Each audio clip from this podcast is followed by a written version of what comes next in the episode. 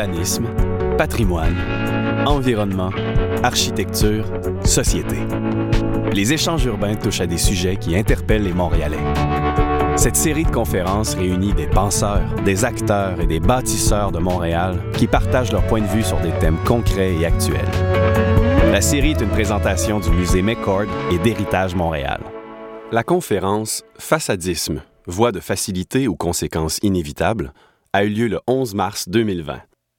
Elle réunissait Denis Boucher, conseiller au Conseil du patrimoine culturel du Québec, Anne Cormier, architecte pour la firme Cormier Cohen Davies Architectes, atelier Big City, et professeur à l'École d'architecture de l'Université de Montréal, et Gérald McNichols Tetro, urbaniste. La série Échange urbain est enregistrée devant public au musée McCord et animée par Dinou Boumbarou, directeur des politiques à Héritage Montréal. Bonjour à tout le monde. Ça va être un, échange urbain euh, panoramique, je dirais. Et euh, nous aurons certainement euh, des échanges ici après. Je pense que ça peut être intéressant. On, est heureusement surpris de l'intérêt que cette question suscite chez vous et votre nombre nous impressionne, bien entendu. Alors, on parlait de façadisme et l'idée de ce thème est venue en se promenant sur la rue. Enfin, c'est pas compliqué. Vous avez juste regardé ce qui se passe à côté ici, dans les années 80, banque mercantile. Regardez ce qui se passe à côté, dans l'autre sens, aujourd'hui, euh, boulevard Saint-Laurent, euh, rue Bleury, euh, un peu partout. Puis on se dit, d'habitude, pour voir ça, il fallait aller à Toronto, imaginez-vous. Et maintenant, on l'a à la maison. So it's homegrown facadism. Mais ce n'est pas un phénomène actuel, récent uniquement. C'est aussi un phénomène ancien. On pense euh, à l'Hôtel de Ville de Montréal, qui est quand même une coquille de maçonnerie du 19e siècle, qui a été vidée par un incendie reconstruite. À un moment donné, ben, vous regardez les vieilles photos, c'était juste des façades qui tenaient. Euh, on pense au clocher de l'église euh, Saint-Jacques, qui est intégré au, à l'UCAM aujourd'hui, dans les années 70. Une décision à l'époque peut-être un peu audacieuse. On pense au, euh, au, Musée des Beaux-Arts, le pavillon d'un Sherbrooke, le New Sherbrooke, l'immeuble d'appartement, la première consultation publique de la ville de Montréal par la ville de Montréal, c'est qu'est-ce qu'on fait pour agrandir le musée des beaux-arts? Et il y avait des débats entre citoyens, professionnels, euh, institutions, administrateurs, tout ça sur euh, l'agrandissement, la conservation ou non du musée Sherbrooke, euh, de, ce bloc appartement. Finalement, cette solution a été établie. On pense aussi au Centre de commerce mondial dans le Vieux-Montréal, qui est un grand projet de revitalisation de la partie ouest du quartier historique avec quoi de mieux pour revitaliser un secteur historique qu'un gigantesque stationnement souterrain avec les conséquences sur ce que ça veut sur la profondeur des bâtiments.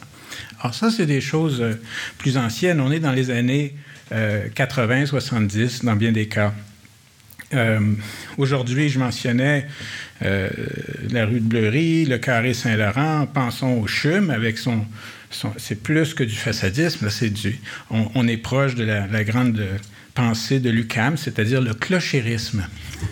C'est un autre mouvement dans cette grande tendance internationale euh, qui est aujourd'hui. On pense aussi au, euh, au Square Victoria, là, le, bel édifice avec les colonnes qui, qui tient dans les airs, avec un gratte-ciel qui va être installé en arrière. On peut aller à Toronto en trouver. Euh, penser au Stock Exchange à Toronto, à Victoria, en Colombie-Britannique, dans les années 80, euh, il y a le Eaton Center qui a été réalisé et ça a été un grand débat. On a rencontré les professionnels. Ça, ça donne quand, à Victoria, un des conseillers municipaux, c'était une des personnes, euh, Martin Seger, un grand personnage dans le domaine de la conservation du patrimoine, un prof à l'université, conseiller municipal. Puis il s'est dit, on s'est fait planter quand on a combattu cette piste-là parce que les gens à l'époque, ils trouvaient ça sympathique qu'une compagnie comme Eaton garde du patrimoine, qu'une compagnie comme Eaton ne fasse pas un bâtiment moderne et euh, qu'une compagnie comme Eaton s'installe dans un tissu urbain sans tout dévaster. C'était un peu le. Euh, on a vu dans Griffintown ce que ça donne l'option B. Et Là, c'était. Euh, ils ont un bloc, un centre commercial avec des façades commerciales du 19e siècle, début 20e, en briques, vous savez, comme on a dans les Main Street, un peu en Ontario, un peu partout, qui ont été gardés sur les bords du centre commercial. Alors, c'était à Victoria, ça donnait un peu cette perspective. Peut-être qu'on avait une, réflexion un peu dogmatique là-dessus. On se disait, ben, tu sais, pour le public en général, c'est souvent vu comme un geste positif mais euh, c'est de moins en moins euh, convaincant.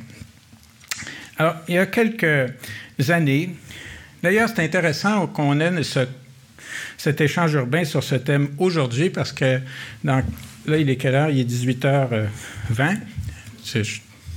Au cas, n'oublie pas de me rappeler d'arrêter de parler à un moment donné, Amélie.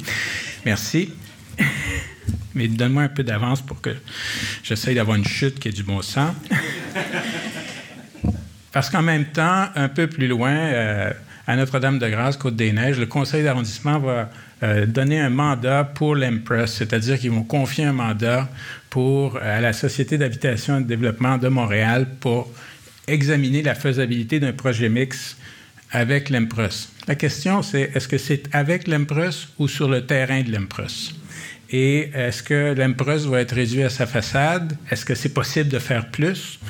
Alors, je vois Michel Tremblay, le président de notre comité du patrimoine ici, avec qui on a fait une visite de l'Empress au mois de novembre et on a pu constater certains, certains états, mais en même temps, euh, si on pose des questions avec déjà les réponses dedans, des fois, le professionnalisme ne s'exerce pas comme il faut. Mais c'est un geste d'actualité parce que l'Empress, c'est clair que sa façade a une valeur en soi, mais c'est vrai aussi que c'est un lieu, c'est un espace, c'est pas juste une peau sur un, un bloc.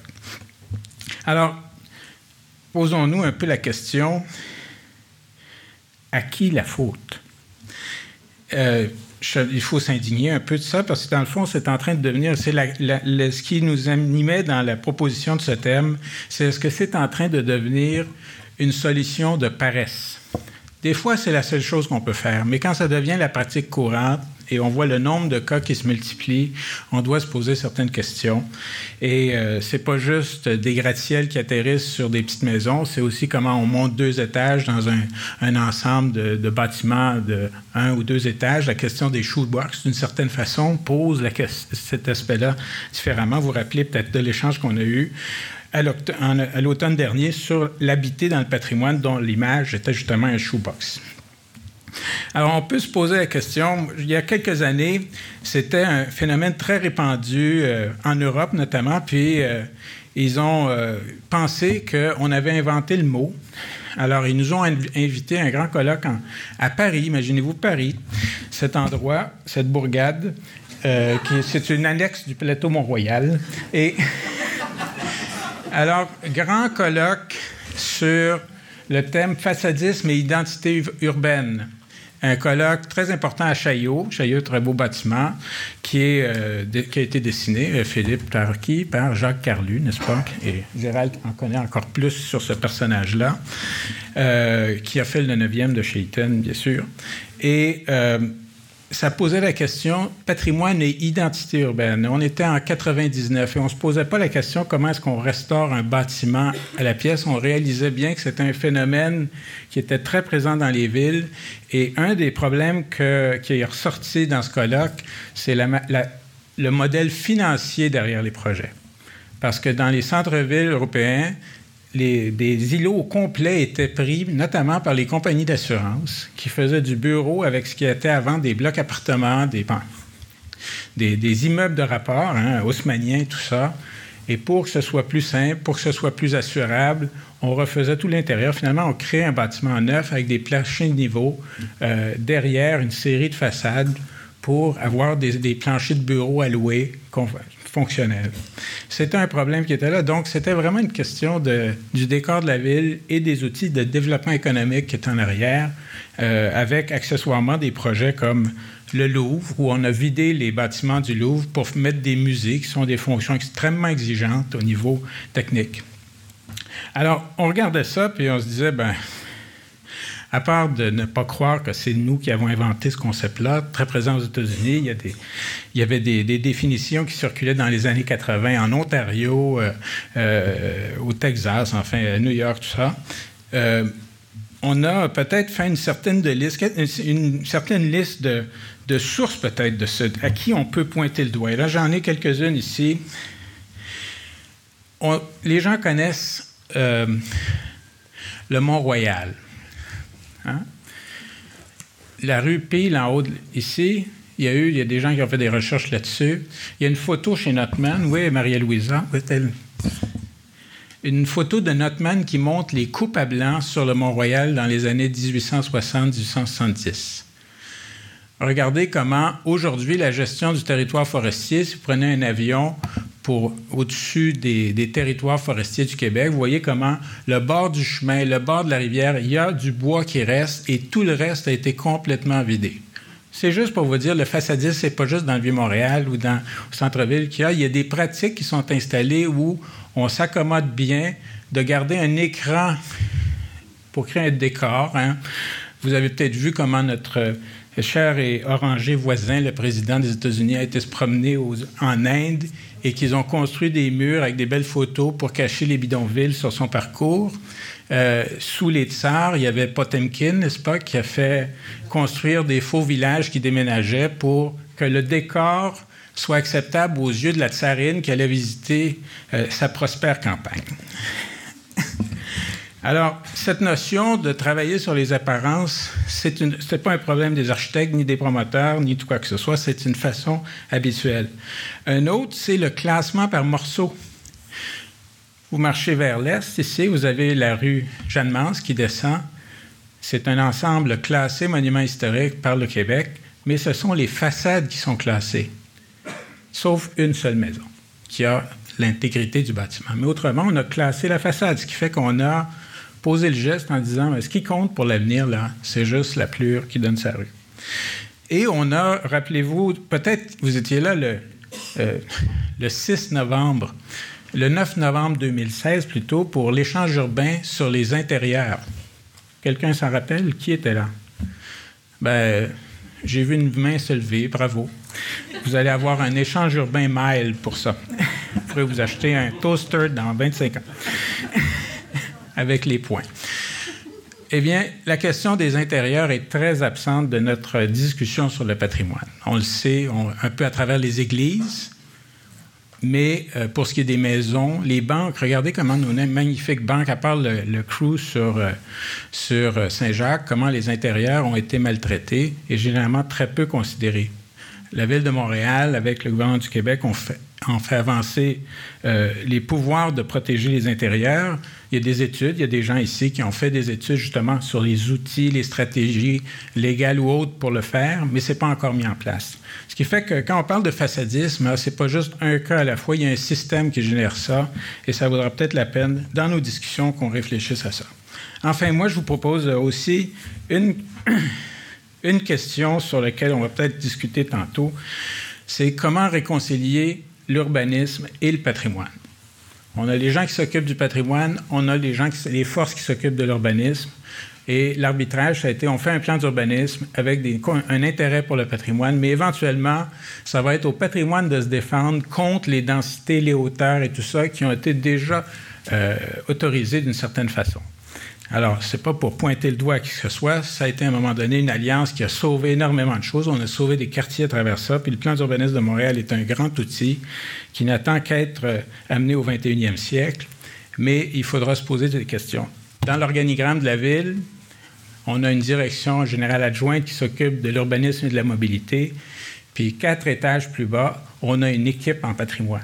Il n'y a pas de directeur du patrimoine pour la ville, il n'y a pas de direction à un niveau des généraux, c'est au niveau des capitaines, c'est excellent. Mais des fois, sur les états-majors, ça a un effet que ça va être un élément un petit peu à considérer dans la marge. Alors, on va se poser ces questions-là, mais on a deux intervenants, euh, Anne Cormier, Gérard, euh, Gérald McNicol, c'était trop. Et euh, de ça, certainement qu'on va trouver, évidemment, cette question de Kant, hein, Emmanuel Kant, que nous est-il permis d'espérer? Qui commence là-dessus? C'est Anne. Alors, accueillons Anne Cormier.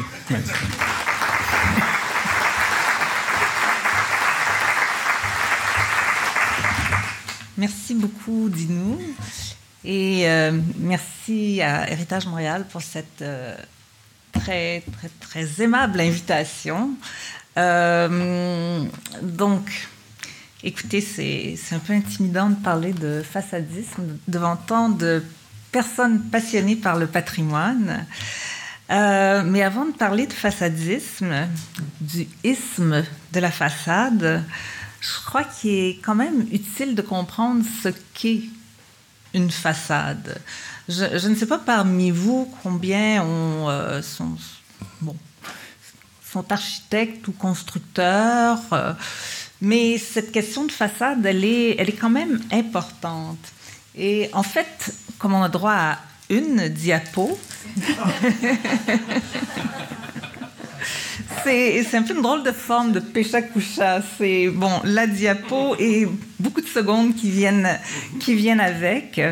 Euh, j'ai choisi de travailler à partir d'une image. En fait, c'est pas tout à fait la même. Une image que, une, une version d'une image que je présentais à mes étudiants dans un cours de construction. Euh, une image inspirée d'une illustration. En fait, c'est essentiellement des mots euh, qui est tirée de l'ouvrage Construire des façades de Thomas Herzog. Donc, on dit construire des façades. Euh, c'est intéressant comme titre d'ouvrage parce que c'est quelque chose qui est construit. C'est pas un, un masque, c'est pas une, pelure. Et euh, on voit que les façades ou finalement les murs extérieurs des édifices jouent plusieurs rôles qui sont fondamentaux dans la réalisation d'un édifice. Bon, peut-être que ça paraît banal, mais c'est quand même assez important. Donc, on a la façade au centre, on a l'extérieur et puis l'intérieur. Je sens qu'il y a un petit feedback avec les. J'espère que ça va aller. Et il y a toutes sortes de conditions extérieures que l'on souhaite contrôler. Donc, on veut protéger, isoler, filtrer, accumuler. Bon, accumuler de la chaleur, parfois réguler, connecter. Et puis, à l'intérieur, on essaie de. Euh, construire, produire un milieu qui soit euh, lumineux, euh, où la température de l'air est agréable, l'humidité de l'air aussi. Mais en fait, ici, on est quand même assez confortable, plus qu'on le serait dehors, de la façon dont on est vêtu. Euh, on espère que la qualité de l'air est bonne, que le milieu acoustique, qui est pas mal du tout ici, est, bien, est bien calibré, qu'il n'y a pas trop de contamination de son et autres. Et puis, bon, euh, il y a cette question de sollicitation mécanique, là, en fait, euh, et de l'extérieur et de l'intérieur. On ne souhaite pas que ce soit facile de démolir les murs ou de faire des, trous dedans. Puis aussi, ben, il y a cet aspect public qui est plutôt extérieur, et puis cet aspect plus privé, même quand on est dans un édifice public comme celui-ci, qui est euh, à l'intérieur. Et entre les deux, qu'est-ce que la façade fait? Ben, elle cache, elle révèle, et puis aussi, surtout du côté extérieur, elle, elle représente. Donc, et lorsqu'on conçoit des façades, lorsqu'un architecte conçoit des façades, ben, il tient compte de leur visibilité à partir de l'extérieur, de l'environnement dans lequel se situe l'édifice auquel euh, elles appartiennent, ces façades. Évidemment, on s'intéresse aussi aux espaces intérieurs, à leur vocation et puis à leur rapport avec l'extérieur. Donc, c'est toujours cette, espèce de rapport intérieur-extérieur. Et puis, lorsqu'on arrive à la construction, parce que, bon, oui, on dessine des façades, mais on dessine aussi euh, tout ce qui se trouve à l'intérieur des façades, euh, ben, on comprend qu'il s'agit de compositions qui sont feuilletées. En fait, la, diapo précédente présentait une façade quand même assez massive. Euh, aujourd'hui, la plupart des façades que l'on que l'on construit, bon là évidemment les murs rideaux euh, correspondent pas tout à fait à cette image-là, mais disons les, façades opaques que l'on construit sont euh, composées de plusieurs épaisseurs de matériaux, dont dont un certain nombre sont destinés à un destin très modeste, à demeurer invisibles. Donc, en général, on n'expose pas vraiment les isolants en façade ou à l'intérieur. Euh, le dessin des façades, en fait, on dessine de plusieurs façons. On dessine donc la façade de face. En général, on ne la dessine pas vraiment de l'intérieur, mais qu'est-ce qui est visible à partir de l'extérieur On dessine aussi les édifices adjacents. Il y a une espèce de travail de composition. On travaille en plan et en coupe, toujours en considérant la position des ouvertures vers l'extérieur, les vues possibles, l'horizon. Et puis, bon, les, les détails, je vous en ai déjà parlé. Donc, dans l'image qui est projetée, on voit que le rôle technique et fonctionnel des façades est important et que la représentation semble être un item parmi tant d'autres. Mais euh, on sait aussi que le travail de dessin d'une façade, sa composition en élévation, peut exiger passablement de temps et cette composition en élévation un impact sur l'assemblage des matériaux du mur extérieur. Cela dit, on assimile en général la façade à l'apparence extérieure d'un édifice. Donc de ce point de vue, qu'est-ce que c'est une façade? Donc on parle de l'apparence extérieure d'un édifice. Est-ce que c'est l'image publique de l'édifice? Est-ce que c'est un élément de composition d'un espace urbain? Puis finalement, l'appartenance d'une façade à un édifice, est-ce qu'elle est relative? En fait, peut-être, est-ce que la façade d'un édifice appartiendrait davantage au domaine public qu'à l'édifice qu'elle enveloppe? Est-ce qu'elle est la façade intérieure de l'espace public? c'est comme si on renverse le gant. Je ne sais pas si vous me suivez, mais la pièce urbaine euh, aurait une façade intérieure. Évidemment, on peut se poser la question qu'est-ce qu'est la façade extérieure à ce moment-là? J'ai, comme vous l'avez constaté, un peu évité le sujet principal euh, qui est présenté sous forme de questions. Donc, euh, finalement, il s'agit d'une longue introduction à ce que Gérald dira un peu plus tard. Voilà. Donc la question façadisme, voie de facilité ou conséquences inévitables. Et puis il y avait des sous-questions aussi, ces mécanismes, donc on comprend inventaire et règles pour contrôler les démolitions et maintenir le caractère du paysage bâti comme partie de l'espace public. Ces mécanismes ont-ils une réelle portée face aux pressions de la densification urbaine et, ou aux normes du bâtiment actuel? Et puis encore, comment éviter de réduire le, le patrimoine authentique à une façade ou un vague rappel de son esprit? Alors ici, je tiens à préciser, et c'est quand même très important, que je ne suis pas une spécialiste du patrimoine, ni des règles qui visent à le protéger. Je suis architecte. Mais je conçois facilement que le façadisme puisse manquer de profondeur. Une anecdote. Il y a quelques années, euh, mon équipe, donc Atelier Bixité, a travaillé à un projet de transformation-rénovation d'un édifice ancien sur la rue des Sœurs Grises. En cours de travaux, la démolition de l'édifice s'est avérée incontournable. Et il a été décidé de démanteler la façade pour la reconstruire par la suite. Ce qui est intéressant dans ce projet, que je ne peux pas vous montrer, c'est que le projet qui a été réalisé est demeuré identique à la structure près. Bon, identique, là, je ne me suis pas enfargée là, dans, dans, les précisions. évidemment, c'est pas le même plâtre, évidemment, euh, il y a des...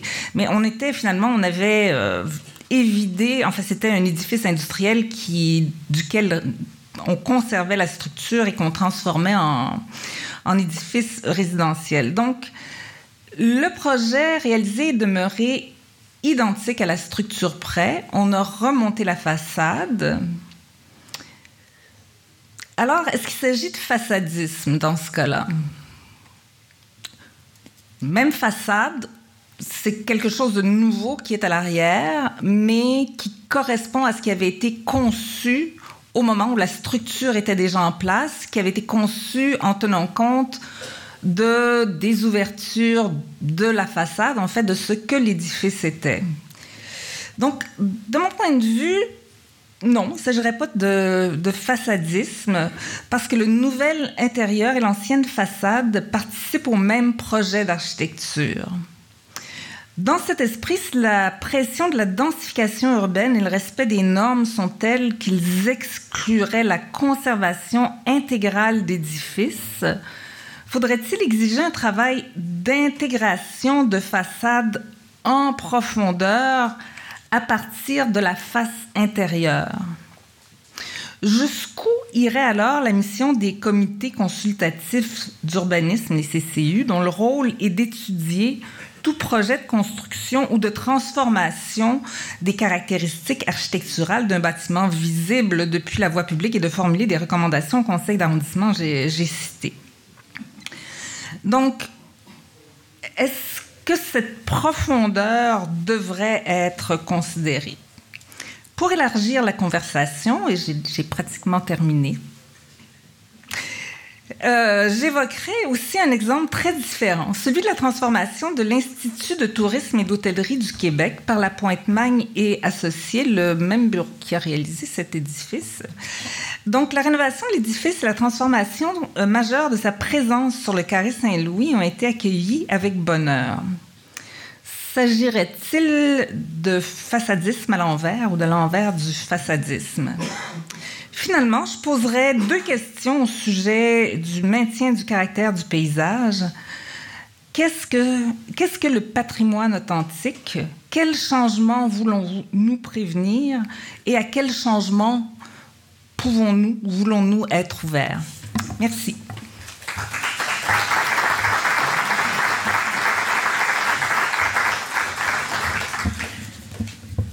Merci, Anne. Tu avais le droit à une image, mais tu aurais pu la meubler d'autres images. Tu avais le droit à un diapo. Alors, euh, dans le cas de l'ITHQ, il y avait un, problème qui apparaissait aussi dans les années 80-90, euh, c'est le, le, refaçadisme des bâtiments. Et notamment comment, dans les immeubles à bureaux, les rez-de-chaussée étaient les bâtiments modernes étaient refaits avec euh, du rose, des moulures, des arches, euh, tu sais, un peu kitsch. Alors, c'est vrai qu'il y a un vrai problème. Bon, alors, on, va, euh, on va se pencher sur tout ça tantôt. Vous avez remarqué qu'il n'y a que trois chaises ici. C'est que, le, en fait, ce sont des fauteuils parce qu'il y a pas mal plus de chaises que ça. Et c'est qu'un des un troisième invité qui avait accepté malheureusement a changé de statut dans l'organigramme du gouvernement du Québec et n'est plus en mesure de parler. Et non, ce n'est pas le ministre des Finances.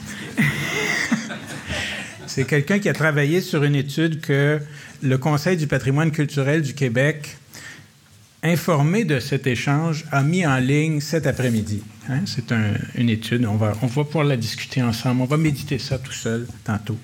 Mais euh, on note cette question euh, que tu posais qui était l'authenticité. Et beaucoup de nos outils sont faits sur la détermination du morceau à garder, puis des fois, on oublie que l'authenticité, c'est un peu plus que ça. Alors, euh, Gérald, tu euh, prends le, bâton, la balle au bon. Voilà. Accueillons Gérald.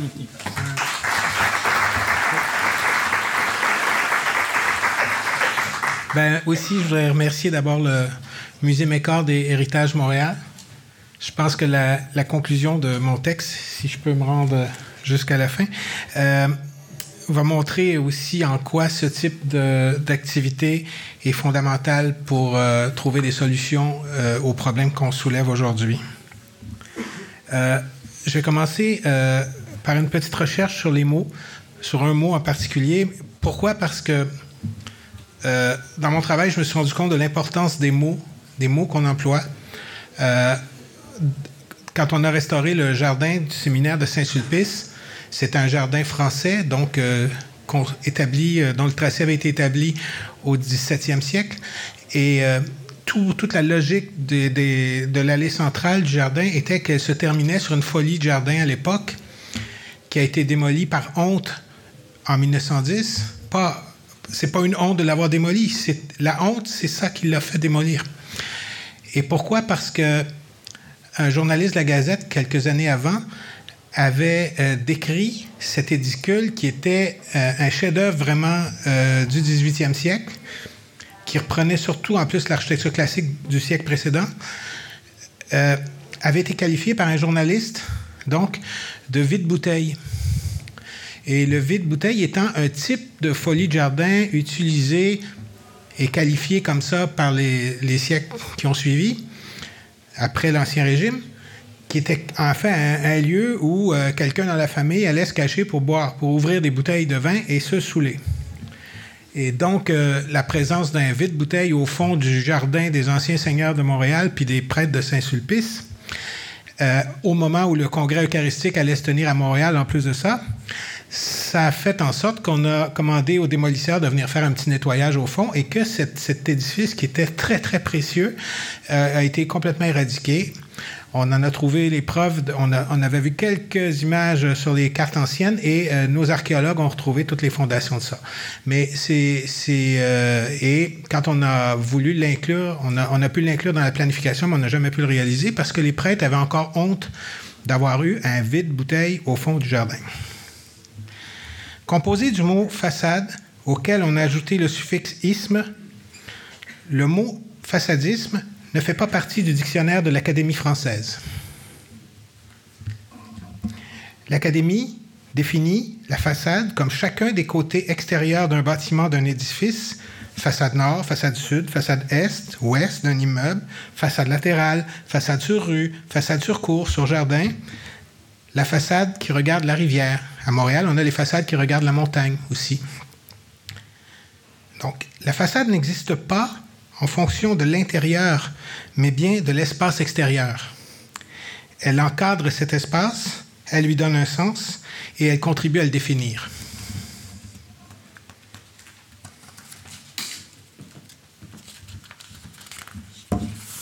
Ah. À Montréal, les façades encadrent les rues, les boulevards, les jardins, les cours arrière, des parcs, des ruelles. Certaines habillent la montagne en s'adressant au fleuve. D'autres bordent le contour du Mont-Royal. De façon générale, et il y a des exceptions, on ne voit pas dans la façade de l'intérieur d'un corps d'édifice, c'est-à-dire que quand on est à l'intérieur d'un édifice, on ne voit pas la façade. La façade est tournée vers l'espace public. La façade est donc un ouvrage architectural qui participe à la figuration de l'espace de la ville en jouant de l'équilibre entre les normes d'intégration fixées par, la ville et les caractéristiques programmationnelles et architecturales particulières de l'édifice, évidemment. On a des édifices d'auteurs différentes, de compositions différentes, etc. Je me rappelle que mon grand-père, quand j'étais petit, m'avait expliqué qu'à Outremont, il y avait une maison qui était très défectueuse parce que les petites fenêtres qu'on voyait en avant, c'était des fenêtres pour les domestiques de la maison et que jamais on ne plaçait des fenêtres de domestiques sur la façade principale de la maison. C'est vous dire que même dans l'imaginaire populaire, mon grand-père était pas architecte, et il y avait ces lois de composition euh, sur ce qu'on peut montrer d'une façade. On est bien avant le modernisme. En 2013, l'Académie française a consacré un article au suffixe isme Ça s'intitule Construction en isme. Et c'est sous la rubrique Extension de sens abusif. Pardon, c'est extension de sens. C'est les extensions qui sont abusives. Donc c'est extension abusive de sens, voilà. C'est pas la même chose. Le suffixe isme est très, est très productif très utilisé. Il entre dans la composition de mots désignant des courants de pensée philosophiques ou politiques. Nombre de ces mots ont été créés au 19e siècle et 20e siècle pour nommer de vastes mouvements d'idées qui ont bâti accompagné ces deux siècles. Leur radical peut être adjectif, comme héliocentrisme, chauvinisme, colonialisme. Ils peuvent être aussi un nom commun, comme anarchisme, cubisme, centrisme, et un nom propre, comme gaullisme, darwinisme ou marxisme. L'abus de ce suffixe pour former des néologismes peu clairs témoigne le plus souvent de paresse dans la recherche de l'expression juste. Et là, l'Académie donne deux exemples. On ne dit pas, on ne devrait pas dire le présentisme, mais bien le fait de n'appréhender que le temps présent. On ne dit pas non plus, on ne devrait pas dire non plus un court-termisme, à cause d'expression à court terme. Ça, s'est employé. Il y a des auteurs qui ont utilisé ce mot. Mais plutôt le fait de ne penser qu'à court terme, qui serait, qui serait dommageable. D'où l'idée que plutôt que d'employer le mot façadisme, qui est très ambigu pour beaucoup de gens, parce qu'on sent quelque chose de négatif et en même temps, on parle de façade, qui est un élément que tout le monde apprécie, tout le monde aime. Et on devrait plutôt dire, donc, à propos de façadisme, le fait, ce qu'on n'aime pas, surtout, semble-t-il, d'après ce qu'on vient d'entendre et ce qu'on a vu depuis plusieurs années, donc, le façadisme serait plutôt le fait de dissocier la conservation de l'intérieur et des façades d'un édifice, d'en faire deux questions différentes. À partir du moment où on coupe en deux, on n'est plus maître du, résultat. Il y a quelque chose qui commence à clocher. D'autant plus que la loi qui faisait le, classement, ce qu'on appelait citation pour les villes, ne prenait en compte que les extérieurs d'édifices. Le, problème est dans la loi elle-même, donc la structure de pensée qui a été imposée à la notion de, patrimoine municipal dans les villes du Québec et, à Montréal aussi.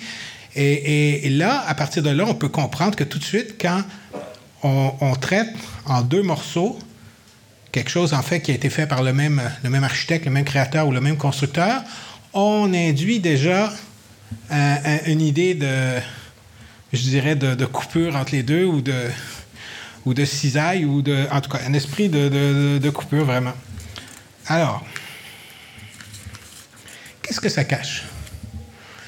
J'ai été invité, euh, d'après ce que Dinou m'avait dit quand on s'en est parlé la première fois, parce que j'avais écrit dans le devoir euh, une réponse à, Valérie Plante, qui n'était pas encore euh, maire de Montréal, où elle avait dit que la, en fait, ce qui s'est passé avec les édifices du côté ouest, la rue Bleury, juste en bas de la rue Sherbrooke, où on a vu une tour apparaître, puis la façade conservée. En fait, le problème était dû au façadisme. Le, problème était dû au façadisme, mais ça n'explique rien. C'est le problème. Et moi, moi j'ai répondu dans le devoir que utiliser la notion de façadisme pour expliquer ça, en fait, on explique, on est encore en train juste de parler, euh, si on veut, du phénomène qu'on voit, du résultat ou, ou, de, la, de, ce qui, de ce qui est causé par un problème beaucoup plus grand, qui est l'ensemble de la gestion du patrimoine. L'absence de réflexion. Pourquoi est-ce qu'on laisse des lois souvent désuètes euh, penser à notre place quand on est architecte, quand on est... Quand, pourquoi est-ce que c'est... Pourquoi est-ce qu'on n'est pas capable d'avoir des réflexions plus, plus approfondies que ça? Alors, ma réponse, euh, c'est un peu... Euh, pardon? Vous, avez parlé tantôt de, de Kant, M. Bumbarou. Euh, moi, je suis plutôt euh, Alberti, on se l'est déjà dit d'ailleurs. Et, et donc, là, je n'irai pas plus loin dans mon exposé, mais ce que je vais vous dire, c'est que moi, je pense que la solution qu'Alberti propose à propos de notre problème, qui, concerne en fait l'ensemble des, sciences de l'aménagement puis de leur application, c'est le fait qu'il n'y a pas de il n'y a pas, à part ce soir, c'est pour ça tantôt que je disais que c'était intéressant, il n'y a pas de façon euh, importante de lieu de débat continu sur les questions de l'aménagement. Et il n'y a pas de discussion entre les aménagistes, de discussion profonde entre les aménagistes. Et ce que Alberti disait, c'est que entre les, scientifiques ou entre les, professionnels, dans ces mots à lui, il faut absolument qu'il y ait des discussions, sinon chacun s'en va dans son coin. Et le pire, c'est que le mieux, en fait, c'est que quand il y a ces discussions-là, après ça, quand on a discuté entre nous, entre spécialistes, on peut après ça discuter, dialoguer, en fait, c'est le mot qu'il emploie, dialoguer avec la population, avec le public. Et c'est cette relation-là avec le public qui intéresse le public à ce qu'on fait. Et vous, vous savez qu'à la Renaissance, quand un architecte visitait son chantier, il y avait 30, 40 personnes qui le suivaient partout. Le public suivait l'architecte parce que c'était comme un spectacle, les visites de chantier. C'était comme ça à Notre-Dame de Paris, c'était comme ça avec Brunelleschi pour Notre-Dame euh, des Flores, de la Flore. Et donc, Alberti dit, quand on cesse de parler, de s'expliquer avec la population quand on cesse, quand on coupe la relation entre la population et l'aménagement, il n'y a plus d'aménagement, il n'y a plus d'architecture, tout simplement, c'est ce qui arrive. Et quand on se plaint que le gouvernement coupe les budgets d'architecture dans les projets, quand on se plaint du désintérêt, de la façon dont les promoteurs ont le dessus sur toutes les gens en aménagement, le pouvoir réel, ben, on se rend compte qu'on a, comme professionnels, un, tort de notre côté, de ne pas avoir approfondi ces discussions-là ensemble et de ne pas, après ça, avoir fait, s'être donné des outils pour étendre cette discussion-là avec le public. Et je finirai juste en disant qu'il y a actuellement un site euh, très intéressant, sans prétention aucune, c'est pas fait par des architectes, c'est fait par des citoyens sur le patrimoine bâti au Québec, où à chaque jour, on montre des photos de maisons anciennes au Québec. Et je pense qu'ils sont rendus à plus que 10 000 personnes très, très rapidement, ça a monté, qui sont intéressés et qui à tous les jours regardent des maisons et qui disent on serait bien mieux de vivre dans ces maisons-là que dans ce qu'on nous offre aujourd'hui, comme c'est beau, comme c'est magnifique. Et là, on voit qu'il y a un désir dans le public de ce dialogue. Je vous laisse là-dessus.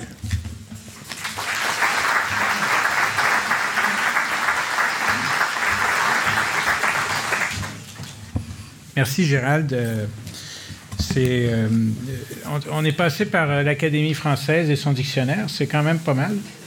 Euh, Marie Lessard, qui est là, m'a envoyé un petit euh, extrait de dictionnaire qui parlait de façadisme et aussi de rhabillage. Donc, il y a une espèce de, jeu des définitions. Mais euh, prenons place pour... On, va essayer d'être un petit peu plus dans le milieu ici. On va mettre... Tu n'as pas tellement expliqué ton image, mais tes propos étaient très imagés. Merci. En, passant, cette image, si vous allez prendre la place du milieu, une média, une média Virtus, et euh, cette euh, image, c'est celle d'une maison sur la rue Peel, qui est actuellement, euh, si vous allez sur Peel, entre Sherbrooke et de Maisonneuve, vous avez cette maison qui est étançonnée, donc le spectacle des. Hein, monsieur, c'est pas, c'est pas monsieur qui, fait partir la vague dans l'auditoire, c'est juste les, les, structures métalliques qui tiennent ça. Puis en face, vous avez le club athlétique qui est en voie de le devenir aussi. Alors, donc, on est dans un environnement très propice à notre discussion. Et euh, voilà. Alors, euh, euh, il y a des micros, mais on va commencer un petit peu.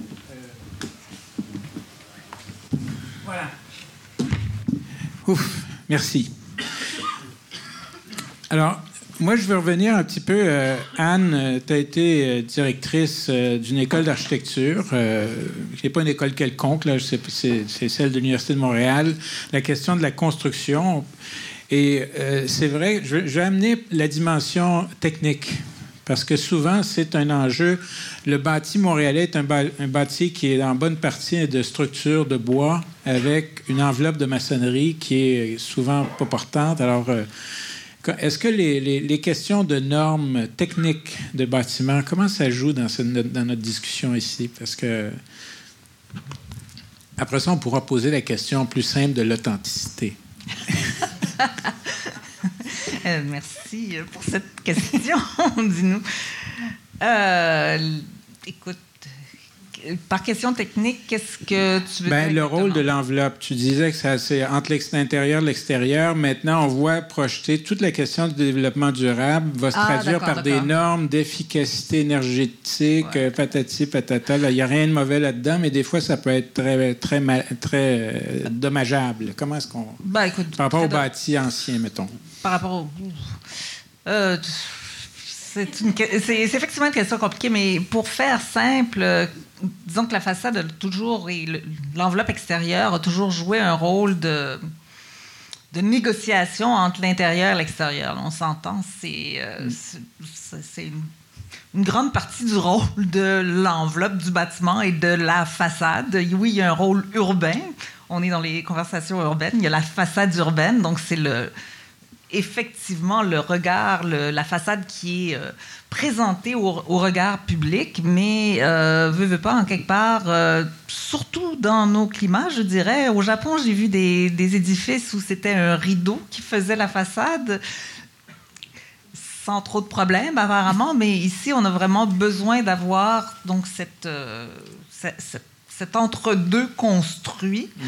Euh, maintenant, tu me dis, bon, euh, les normes, etc., effectivement, j'avais vu, j'avais assisté il y a plusieurs années une présentation euh, sur la façon dont on pouvait réaliser de façon euh, efficace, donc réaliser efficacement euh, la, toute la question de, de l'isolation, euh, etc., de façades anciennes et dans un esprit de réversibilité. Et à ce moment-là, bon, on faisait tout à l'intérieur. On évitait de. Et là, je tombe peut-être dans des trucs un peu trop ridiculement techniques, là, de, de projeter de l'isolant euh, qui resterait pris sur la, sur la maçonnerie, par exemple.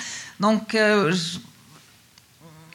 par rapport à ta question de ce que l'on peut faire, disons que les, réponses sont, sont, larges. Il y a différentes façons de faire. Il y a les moyens que l'on met pour, euh, pour réaliser, euh, etc. Mais mettons, euh, ces normes sont parce qu'on peut imaginer, tu sais, souvent on cherche le, grand méchant, là, puis on dit les normes, ça c'est tellement méchant, les normes, qu'on rien ne résiste aux normes euh, etc.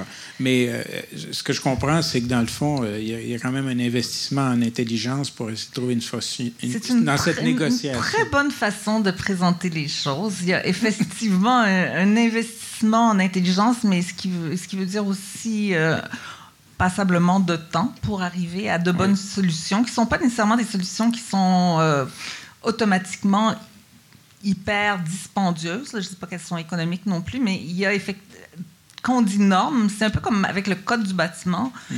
euh, avec lequel vous êtes certainement tous familiers, qui est un ouvrage euh, magnifique. Oui, euh, on lit ça. C'est les lectures publiques par Dany Laferrière du code du bâtiment. Exactement, exactement. Donc, un édifice qui serait construit en feuilletant, oui, on ne met pas le doigt sur la langue parce que c'est plus bon, là, mais en, feuilletant le, code et puis en disant, bon, c'est comme ça qu'on fait ça, qu'on fait ça, qu'on fait ça, on sait très bien que ça donnerait absolument n'importe quoi. Donc, euh, les codes, les normes, ben, ce sont des éléments qui, finalement, sont le fruit de d'expérience et puis aussi d'une certaine volonté sociale. Veux, veux pas, ben, sont, mm. sont issus de tout ça. Donc, on compose avec cela. Quand, euh, Gérald parlait d'Alberti, qui, rappelons-le, n'est pas c'est pas Alberti Gelato, là, c'est quand même un penseur de la Renaissance dont on parle ici. C'est Giovanni quelque chose, Giuseppe, Luigi. Léon Battista. Léon Battista, voilà. Euh, tu parlais de cette discussion entre les, les experts et avec le public. Euh, sur des aspects techniques, il y, a, peu de discussions. Enfin, le Salon de l'habitation offrait des ateliers à un moment donné. Et je veux pas dire... on va essayer d'arriver à notre sujet, là, éventuellement, là, parce que sinon, ça aurait l'air d'un façadisme d'échange sur un sujet. Mais... Mais euh, on, on, a par exemple, on a des émissions de sciences, mais toute cette question du bâti qui est extrêmement présent euh, est très peu présent dans les émissions de sciences. On a vu la discussion, et on parle de façade, d'enveloppe, euh, à découverte un remarquable documentaire sur le cas du Grand Théâtre de Québec, hein, où il y a eu une opération, ils ont créé une nouvelle façade qui est en principe transparente, mais on sait bien que la vitre, c'est pas transparent. Quand le soleil frappe dessus, c'est un autre bâtiment. Mais euh, et je me posais la question dans ce, débat, comment est-ce qu'on peut avoir des discussions? Toi, Gérald, tu as été sur la place publique, tu as été dans les comités, tu as été dans les projets, tu sais, il y a toute une longue... Euh, comment tu vois ça? Et euh, est-ce que tu sens qu'on est dans un sujet qui... Il doit y avoir quand même un certain intérêt. Je sais que les gens... Ils ont, le monde avait le choix entre le conseil d'arrondissement Notre-Dame-de-Grâce et ici, ils sont un petit peu coincés. Là. On, on apprécie qu'ils aient choisi notre côté, là, mais euh, ben, ces sujets sont rarement discutés en public. Ben, moi, je dirais que les premières discussions que j'ai vues là-dessus, c'est le jour où, avec les archéologues, on a ouvert le mur euh, le long de la rue Notre-Dame à cause des travaux d'aménagement de la, place, euh, de la place d'armes qui étaient en, cours. Et ils nous ont donné deux semaines pour faire toutes les fouilles archéologiques le long du site parce qu'ils ne nous avaient pas avertis avant, puis tout ça. Mais on, on, a relevé le défi avec les archéologues, tout ça. On en a profité pour remaçonner les murs de la muraille en avant du, séminaire, tu vois, dans, le trou. Et ce qui nous a frappé, et là, on a trouvé des morceaux d'un cimetière, tout ça. Et là, c'est la foule du Vieux-Montréal, des gens qui venaient, et c'était incroyable, c'est qu'ils venaient nous demander de leur expliquer ce qui se passait, ça les intéressait. Et là, on, arrivait pour arrêter, on disait, bon, non, on veut savoir plus, on veut savoir plus. Et moi, je vous dis que la soif de, de savoir, de participer à ça, fait partie de la vie, de la vie sociale. En fait, la, les affaires de la République, on peut discuter des lois, mais quand la République décide de construire euh, à Rome, par exemple, un, temple, ça intéresse tout le monde. Il y a un hmm. désir euh, euh, ancien. C'est un peu comme les troisièmes liens, finalement. Oui. ben, si tu veux, ben, c'est l'avantage des mauvais projets, c'est-à-dire qu'ils soulèvent cette discussion-là. mais, mais c'est vrai parce qu'on entend plus parler des, des je me rappelle, euh, quand, quand, le Corona a gagné le prix Orange, là, la photo qu'ils ont mis dans le journal, c'était le prix Citron. Oui, oui, oui, c'est vrai. Oui, je Il était plus spectaculaire. Oui, oui, oui.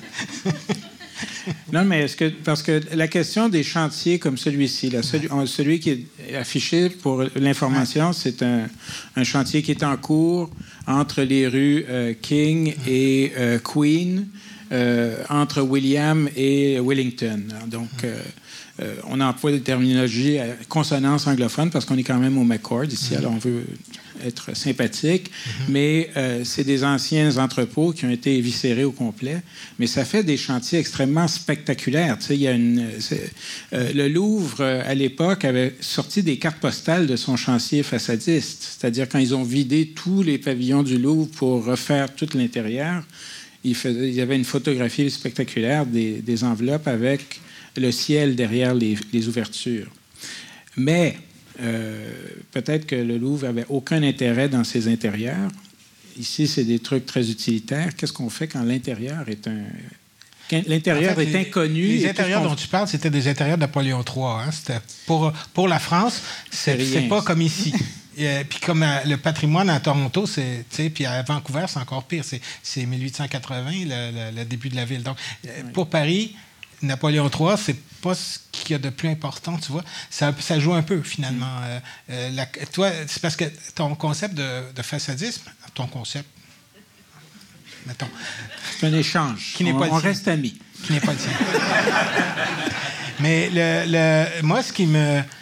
Ce qui, je trouve que c'est un concept qui a été utile à un moment donné pour soulever le phénomène en disant oui, on a assez de voir démolir tout cet aspect-là, on a assez de voir démolir les, superficies, les, les, aires des terrains pour construire n'importe quoi derrière les façades qui ont, une certaine valeur, mais qui perdent leur sens à cause de ce qu'on fait en arrière. Je pense que là-dessus, le mot façadisme a eu son importance.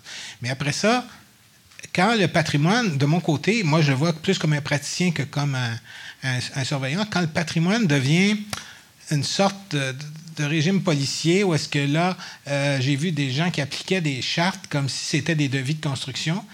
On en vient à des aberrations qui tiennent, qui tiennent pas debout. Et c'est un peu comme tantôt quand tu disais que si on suivait juste le code euh, pour construire, à quoi on arriverait? Ben, si on, on, pense qu'on peut lire des chartes de façon à y voir un devis, c'est qu'on a un problème. C'est que les, les chartes sont faites pour parler de la culture, de tout ce qui s'est amorcé comme culture scientifique sur le patrimoine, et on a l'obligation de se situer par rapport à ça quand on intervient.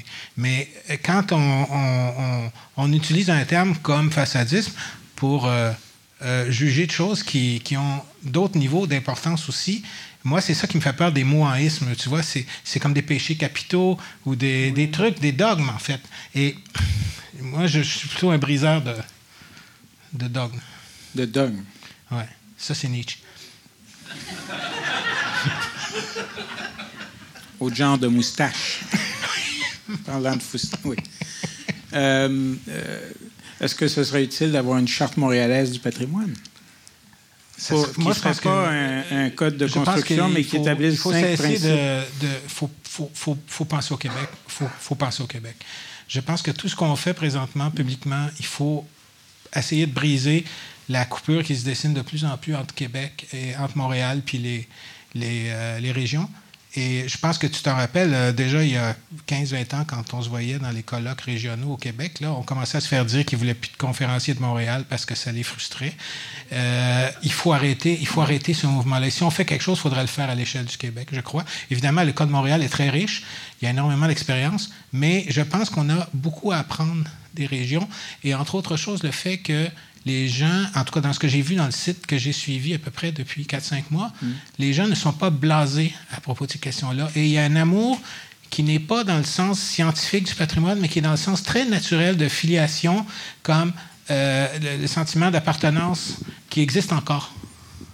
Et, et les gens cherchent à retrouver quelque chose. Mais est-ce qu'on pense que des, des situations comme ça, c'est. euh, enfin, peut-être c'est c'est plus au- au- à vous de, de poser la question, mais est-ce que c'est une, une situation dont on de- se- devrait se préoccuper d'une manière indignée ou euh, bienveillante? On dit il y a un avertissement, il y a, il y a des. Comment Mais, est-ce qu'on. mais dis-nous, je pense que le- la mobilisation des gens se fait en amont quand on a donné aux gens les notions d'histoire, on a raconté des histoires, on a fait connaître le patrimoine. Je pense que ton travail, Philippe, j'étais devant moi, là, tu sais, puis c'en est un exemple un peu, un autre type d'exemple où est-ce qu'on prend le temps de sensibiliser les gens. Ben, euh, je peux aller rencontrer n'importe quel gens qui ne sont pas en architecture et ils ont vu ces émissions-là, ils ont appris sur l'architecture, ils ont surtout appris sur la relation entre les gens et leur habitat. Et c'est ça le plus important parce que tu as permis aux gens de raconter leur relation avec leur, leur maison, la, la relation avec la construction, mais aussi avec la maison. C'est un exemple très, très, très, très fort. Euh, c'est Philippe Lupien qui est, qui est ici au cas où vous l'auriez pas vous l'auriez pas vu. Mais non, non, mais c'est non, mais c'est ce genre il s'installe discrètement comme ça. Comment? Il est in- ici incognito, savais-tu? OK. Alors, ça y aurait pris Non, non, mais- une non, mais, façade, euh, ça y aurait pris une essayez- façade pour le cacher. masque. Mais essayons de revenir sur le sujet Ouais. parce que OK. il y a, y a- on voit, tu as parlé de négociations pour les façades. C'est comme un, un, un- Bah, écoute, j'ai parlé de négociation, mais pour moi, c'est en architecture en général. On est toujours dans une situation de négociation. Et d'ailleurs, je, me demande un peu entre le patrimoine et l'urbanisme à la ville où se trouve l'architecture. Mais c'était une, parenthèse, puisque vous avez parlé des différents départements. Mais si on regarde cette façade qui est à l'écran en ce moment, pourquoi est-ce qu'on la garde? Qu'est-ce qui fait qu'on la garde? Euh, pourquoi elle se retrouve là? Pourquoi est-ce qu'on fait tout cet effort? C'est un peu la même question qui, découlait du- de la consultation sur le, le musée des beaux-arts. Est-ce qu'on est-ce qu'on la garde? Puis lors de la consultation, les gens ont dit ce qu'il y a derrière les fenêtres, c'est pas notre problème, mais nous, c'est la rue Sherbrooke qu'on veut. Et ici, on la garde pour quelles raisons précisément? Est-ce qu'on est qu'on le sait? Est-ce qu'il y a encore des gens qui ont dit, ben, finalement, euh, cette façade-là, elle est, elle est importante ou quelles sont Je ne les peux pas le savoir, je n'ai pas le dossier, là, le mais dossier? euh, je suis sûr qu'il y, a y eu des discussions au niveau des CCU. Madame euh, qui est assise là, peut-être un détail, mais il y a, celle-ci. Et de l'autre côté, sur la rue voisine, il y a également une façade qui est préservée. Mais- Et peut-être qu'il y avait le choix entre regarder ça et maintenir l'identité des rues King et Queen ou avoir un méga bloc tout, tout moderne qui est d'une seule époque plutôt que l'assemblage qui est dans la ville de ce Mais ce que je comprends pas dans, dans ta question, Il finit sa question. Mais est-ce que c'est le souhait, est-ce que c'est le souhait de justement qu'il n'y ait pas une nouvelle uniformité? Est-ce que c'est le souhait de garder les choses telles qu'elles étaient parce que et j'ai, j'ai- je, je suis sensible au patrimoine sans être une experte du patrimoine. Est-ce que c'est parce qu'il y a une- un attachement à la façade? Est-ce que c'est la crainte que l'architecture, un nouveau projet, euh, serait forcément peu sensible à son environnement? Est-ce que c'est, est-ce que c'est un mélange de tout ça finalement? Qu'est-ce qui amène à... Et, je comprends très bien que c'est, un petit peu bizarre de garder une partie d'un édifice seulement, même si finalement c'est cette espèce de façade de l'espace public. Donc à ce moment-là, est-ce qu'on on garde cette façade parce qu'elle fait partie de l'espace public et puis finalement c'est sa signification première? Et peut-être que ça revient un peu à ce que, la- ce que tu as énoncé au début de ton exposé, Gérald, quand tu as parlé de la, la façade sur rivière, la façade qui s'adresse à, la, à la rue. Donc, dans le fond, est-ce qu'on retiendrait des façades que le fait qu'elles qu'elles s'adressent au, public? dans ce cas-là, euh, je pense qu'il faut aussi comprendre le, projet qui est derrière la création de la renaissance de ce quartier-là, qui était quand même un quartier reconnu euh, comme étant un quartier, euh, je dirais presque semi-industriel, parce que déjà au 19e siècle, le faubourg de Récollet avait toute une histoire intéressante. Il y a des, romans écrits à cette époque-là où est-ce qu'ils racontent un peu, puis on retrouvait encore de ces structures-là autour. Donc, au plan historique, ils ont, ils ont une valeur, c'est certain. Mais vous demandez pourquoi on a gardé les façades. Moi, je me demande pourquoi on a démoli le reste. C'est quand j'ai passé là, j'étais en vélo, j'ai passé là, puis j'ai dit qu'est-ce qu'ils sont en train de faire là? Qui euh, Pourquoi? Alors là, là, comment ces évaluations-là se, se font j'ai vu des études euh, patrimoniales où les gens avaient dit Je ne suis pas capable de rentrer dans l'édifice, mais il est plus bon. Parce que ah. les pompiers ne voulaient pas qu'il rentre, je ne sais pas quoi. Mais, ah tu sais, ça a été tout démoli, le quadrilatère en question, là. Et puis, ils ont laissé deux, trois objets de commémoration dehors, puis c'est fini. Donc, la question, c'est pourquoi on démolit? Après, euh, je ne me demanderai pas pourquoi on conserve une façade, je ne sais plus. Ça, c'est pas mal. On a deux, deux, deux, angles sur la même euh, chose. C'est pourquoi on garde la façade, puis pourquoi on démolit le reste. C'est pas mal, ça. Ouais. On, sent de quel côté tu penches. Non. On sent de quel côté tu penches. Pas vraiment. Non, mais je pense que c'est deux questions qui valent la peine de poser. Je suis sûr que... je ne veux pas parler à ta place, mais je suis certain qu'on est d'accord que tout est au cas par cas. Ça, je suis tout à fait d'accord. Et, et, en fait, je suis aussi d'accord avec toi quand tu poses la question pourquoi on a démoli le reste? Effectivement, c'est le, le corollaire de pourquoi on garde la façade. Qu'est-ce que qu'est-ce qu'il y a dans cette façade? Mais est-ce qu'on a une connaissance de ce qu'il reste? Ben là, comme tu Moi, j'étais sur un CCU, tu as été sur un, conseil, tu as été peut-être sur un CCU, je sais pas, on, a tous eu Et on voit le type de documents qui nous sont fournis pour administrer des centaines, sinon des milliers de permis par année. Il y a une, il y a une chaîne de production qui est très... Est-ce qu'on peut parler d'authenticité? Puis des, des, fois, des dimensions comme l'authenticité, peut-être qu'on s'intéresse à cette façade parce qu'on sait qu'elle ne pourrait pas être reproduite par notre société, toute modeste et, plate, ordinaire qu'elle est. Ah. Aujourd'hui, on sort des façades comme euh, d'une imprimante 3D, alors que là, il y avait des ouvriers. Bon, tu sais, c'est un petit peu euh, des, pattes de chat. C'est des très beaux ouvrages aussi. Dans certains cas, dans d'autres cas, c'est excessif. On, mais on est tellement craintif que des fois, on se bloque de faire un pari sur l'avenir, peut-être, dans certains cas. Je ne sais pas s'il y a des gens, enfin, il y a des micros qui pourraient circuler, parce que vous voyez, on, se connaît, puis on ne se voit pas assez souvent, ce qui fait qu'on pourrait prendre le, plancher. C'est d'ailleurs ce qu'on est en train de faire. Euh, mais euh, s'il y a des gens qui veulent intervenir, Maria-Louisa, en haut. Oh! Ça, c'est subtil, subtil. C'est le point le plus éloigné du micro. Euh, bon, on ne pourra que se rapprocher après ça. Euh, peut-être ça. Je veux juste euh, mentionner ici un élément de ce document du Conseil du patrimoine culturel du Québec. Hein, c'est le temps que le micro se rende. Et ils disent, ils disent le façadisme devrait être systématiquement proscrit lorsque l'état physique d'un immeuble d'intérêt est suffisant et les capacités d'adéquation physique d'un immeuble d'intérêt aux fonctions projetées sont démontrables. C'est-à-dire, on peut rentrer quelque chose sans trop bouger d'affaires. Hein, donc, c'est un principe qui est peut-être il y a peut-être une sagesse populaire à mettre. Parole euh, euh, au sommet. Oui, est-ce que ça fonctionne? Oui. Mon nom est Denise Caron. Je suis historienne. C'est pour ça que je donne, mon, métier parce que ce que je vais dire a rapport. Je vais commencer par la question. Ça va être que pensez-vous de cela? Je vous donne un exemple historique. J'ai une étude à faire et euh, il faut que je documente un document qu'on considère comme patrimonial. On veut le démolir. Je ne dirai pas où. On veut le démolir.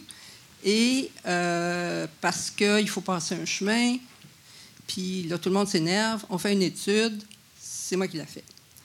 Alors, cet édifice-là est au coin de Notre-Dame et Saint-Maurice, je crois. Et quand je fais l'étude, je constate qu'on a élargi la rue Notre-Dame en 1890. Ce bâtiment-là a été conçu vers 1880 en fait, c'est plus qu'un bâtiment. Et euh, quand on élargit, je me rends compte qu'on élargit, le bâtiment reste à peu près là, mais 10 pieds de moins. On, a, on avait une façade qu'on avait mise sur le bâtiment. On a enlevé la façade, on a brisé la moitié, du, on a 10 pieds, on a reculé le bâtiment. On n'a pas reculé, mais on a enlevé 10 pieds au bâtiment et on a remonté la façade là-dessus. C'est pas fini. C'est le projet d'Anne. On a agrandi en utilisant le même, euh, le même, euh, la même type de, pierre de façade, euh, tout. Et on a rehaussé. Quand vous êtes de ce côté-là, vous avez l'impression d'une unité. Bon, c'est le coin, l'édifice, c'est l'édifice Rodier. Ce qu'on a fait en plus, c'est que, y avait, comme c'est un coin, quand on enlève 10 pieds, il reste que les petites maisons qu'il y avait au bout de l'éperon, si vous voulez, là, sur la pointe, ont complètement sauté parce que le 10 pieds les a mangés complètement. Et l'édifice Rodier, la façade que vous voyez aujourd'hui, a été refaite à ce moment-là. Ça fait qu'on a une vieille façade, puis un bâtiment poussé. Le bâtiment reste là, lui. Et si vous voulez voir vraiment qu'est-ce que c'est que c'est la construction, il faut aller en arrière, qui se trouve être sur la rue Saint-Maurice. C'est une autre façade, mais... Et vous allez voir qu'il y a plusieurs bâtiments, effectivement. Qu'en pensez-vous? Avec l'exercice qu'on fait, et ce bâtiment-là a été sauvé, parce qu'on le considère comme patrimonial, on le considère important. Ça que ce que je vous dis là, et c'est plutôt un palimpseste que d'autres choses, et cette, cette réalité-là de repousser les façades, j'ai rencontré ça trois fois dans des études. C'est beaucoup. Il y en a une qui était sur la rue, euh, l'avenue, euh, le, boulevard Saint-Laurent, quand on a élargi le boulevard Saint-Laurent à peu près à la même époque. Et l'autre, c'est sur la rue euh, Robin, qui est une petite rue, une petite maison d'ouvriers puis on l'a réduit, je pense, 5-6 pieds. C'est une façade de 20 pieds, ce qui ne restait pas grand-chose. Mais on a maintenu la maison et on a monté une façade euh, à l'identique euh, dans la plupart des cas. Bien, dans tous les cas. Voilà.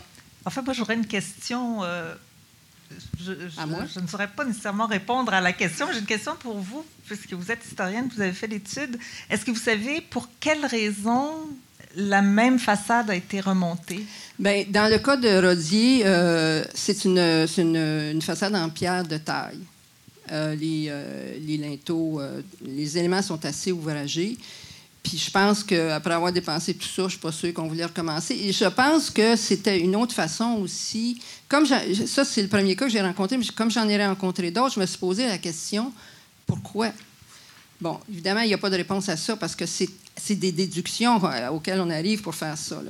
Mais euh, avec les photos, avec les textes, il n'y a personne qui nous dit voici pourquoi on a fait ça. Et, euh, mais je pense qu'il y a une question de. On économisait plus, on, recyclait plus les choses. C'est l'impression que ça. C'est à peu près la seule raison que je verrais. Point. Peut-être parce qu'on voyait de la valeur dans la, dans la construction elle-même qui ben, était cette façade. Dans le, dans le, cas de Rodier, la façade, effectivement, est assez élaborée. Mais dans le cas de celle de, sur, euh, sur euh, Saint-Laurent, c'est une maison de briques euh, assez standard qui a, à cet endroit-là. Puis quant à la, la, maison sur la rue Robin, ben, c'est vraiment une maison d'ouvriers. Alors, c'est une maison très, très je ne vois pas d'autre chose que l'économie. Ben, je trouve que ça, ça explique bien aussi un des rôles de l'histoire. Vous êtes historienne, vous avez fait énormément de travail sur euh, l'ensemble de l'île de Montréal, pour ce que j'en connais. Et, euh, je pense que quand on est capable de déjà de raconter quelque chose pendant 15 minutes sur un, sur un site, ça montre déjà qu'il y a une sorte d'intérêt. Et l'intérêt, c'est justement en partie, c'est comme une, vieille, paire de bas ou un vieux chandail qui peut être euh, qui peut avoir été recousu ou réparé. On va l'aimer quand même. Et il n'y a pas que les ouvrages. Euh, moi, je pense que c'est intéressant ce que vous venez de raconter comme phénomène. Ça raconte justement une pratique euh, pour des gens qui n'ont pas des fortunes, mais qui réussissent à, maintenir des constructions malgré les changements de voirie, toutes des choses comme ça. Et je pense que ça raconte une histoire, puis qu'il n'y a rien de déshonorant euh, à conserver ça. Quand on va à Rome, il y a plein de, choses exactement, des cas exactement comme ça, parce qu'on voit des choses qui ont été coupées en deux, puis reconstruites en partie, puis ça fait partie du patrimoine, c'est là. Et je pense que, mais en plus de pouvoir raconter l'histoire, parce qu'on a pris le temps de l'étudier, ça, ça démontre une valeur, je trouve. Mais, aussi, ce, sont des, ce qui est décrit là, c'est quand même une, une façade qui est comme ici, c'est presque un bâtiment en tant que tel. C'est par rapport à ce qu'on a aujourd'hui, qui est plus une enveloppe. il y a peut-être une différence entre l'enveloppe du bâtiment et la façade dans ce sens-là. Que des fois, si on regarde dans le Vieux-Montréal, il y a beaucoup de, les, pierres qui sont utilisées sont des pierres massives ce sont des ouvrages en tant que tels. Ce n'est pas nécessairement euh, un revêtement qu'on met sur quelque chose et puis éventuellement on changera le revêtement. Je ne sais pas comment est-ce qu'on on voit ça, qui va poser la question de, de, ce genre de, de, réflexion sur euh, les bâtiments euh, qu'on apprécie de l'époque plus récente. C'est Place Ville-Marie a refait son enveloppe. Comment est-ce qu'on traite ça? En fait, je trouve que votre, votre histoire est vraiment tout à fait fascinante parce que il y, a, y a, ce déplacement, ce déplacement de façade, et puis dans un, et la, la, conclusion à laquelle vous arrivez, c'est qu'il y a une question, euh, sans doute dans certains cas d'économie, puis peut-être dans un autre cas d'appréciation de la matière en tant que telle. Mais ce que vous mettez de l'avant, c'est pas euh, la conservation de la façade sur rue, c'est plutôt l'aspect pratique. C'est pas de rec...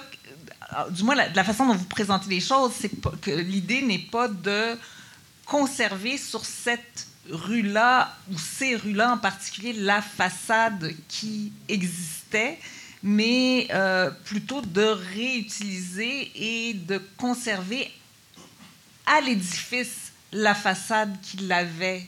Donc, il y a ce, lien euh, assez profond entre la façade et l'édifice que vous, vous mettez de l'avant avec cette, cette réutilisation. Oui, je comprends très bien, mais...